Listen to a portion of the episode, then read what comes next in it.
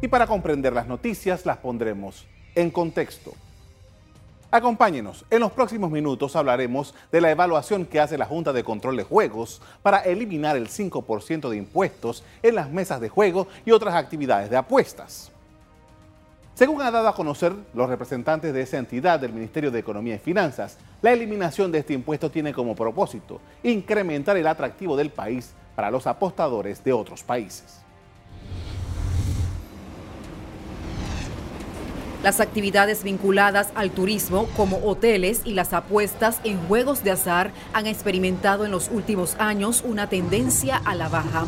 Datos oficiales del Ministerio de Economía y Finanzas indicaron que entre enero y agosto se recaudó por concepto de juegos de azar 50,8 millones de dólares, 33,2% menos en comparación en igual periodo de 2018, por lo que la Junta de Control de Juegos busca eliminar el impuesto como una forma de incrementar el atractivo de Panamá para los apostadores internacionales. Esta eliminación representará un apoyo al sector de hotelería y turismo que atraviesan una situación crítica.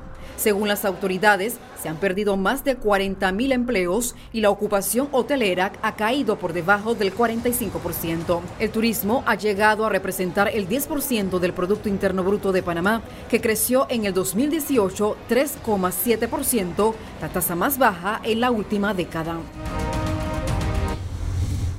Eventualmente, la eliminación del impuesto a los casinos deberá pasar por la Asamblea Nacional para los debates respectivos. Antes de continuar con el análisis de este tema, detengámonos a ver el origen del impuesto del 5.5% a los casinos en Panamá.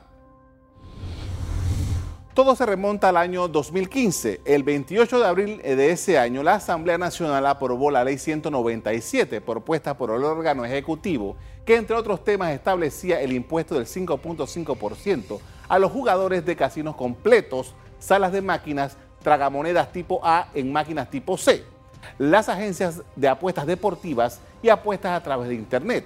Pero ese impuesto tenía un propósito.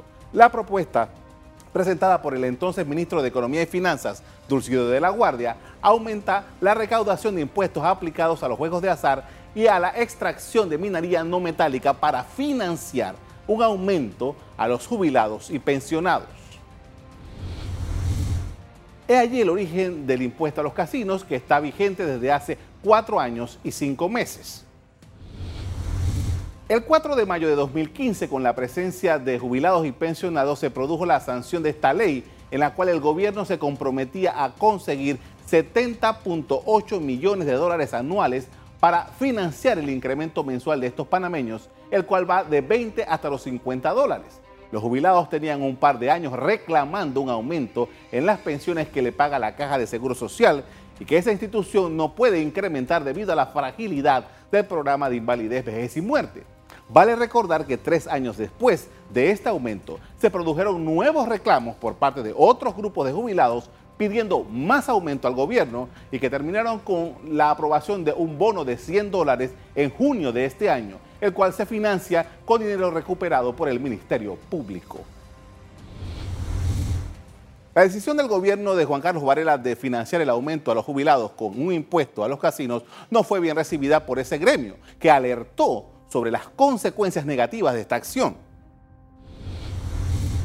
Como vimos, antes, de, como vimos antes, de acuerdo a los voceros de la industria del juego, desde que se estableció ese impuesto, tanto el monto bruto de las apuestas como el número de empleados en esas actividades se ha visto mermado significativamente indican que en los tres primeros años de esa ley hubo una caída del 13%.